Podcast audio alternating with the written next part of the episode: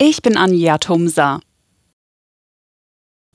Wegen Warnstreiks an Kitas haben viele Eltern heute eine Ersatzbetreuung für ihre Kinder organisieren müssen. Die Gewerkschaft Verdi teilte mit, dass sich bundesweit etwa 70.000 Beschäftigte in sozialen Einrichtungen beteiligt hätten. In Bayern steht schon der nächste Warnstreik an. Verdi ruft die Beschäftigten der Sicherheitsgesellschaft München dazu auf, am Freitag die Arbeit am Flughafen fünf Stunden lang niederzulegen. Energiepreise, Konjunkturrückgang und Inflation machen auch dem Handwerk hierzulande zu schaffen. Seit heute läuft in München die internationale Handwerksmesse. Zum Auftakt sagte Handwerkspräsident Dittrich, die Branche brauche eine Entlastung bei Steuern und Abgaben, aber vor allem bei der Bürokratie. Nur so könne das Handwerk mit der aktuellen Krise umgehen und die Ziele der Energiewende umsetzen. Bis Ende des Monats sollen die versprochenen Kampfpanzer in die Ukraine geliefert werden. Die 18 Leopard 2 Panzer aus Deutschland sollen zusammen mit drei Panzern aus Portugal in die Ukraine gebracht werden, sagte Bundesverteidigungsminister Pistorius.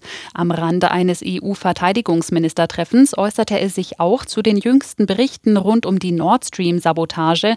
Die Täter könnten absichtlich falsche Spuren in die Ukraine gelegt haben. Kommunalpolitikerinnen und Kommunalpolitiker in Bayern sollen anfallende Kosten zur Betreuung ihrer Kinder künftig erstattet bekommen. So sollen Ehrenamt und Familie besser vereinbar sein. Bayerns Innenminister Hermann sagte, es werde zunehmend schwieriger, Bürgerinnen und Bürger für Ämter in der Kommunalpolitik zu gewinnen. Daher solle die Attraktivität erhöht werden. Auch wenn es angesichts der aktuellen Temperaturen schwer vorstellbar ist, dieser Winter war der zweitwärmste seit Beginn der Aufzeichnungen im Jahr 1979. Das teilte der EU-Klimawandeldienst Copernicus im englischen Reading mit.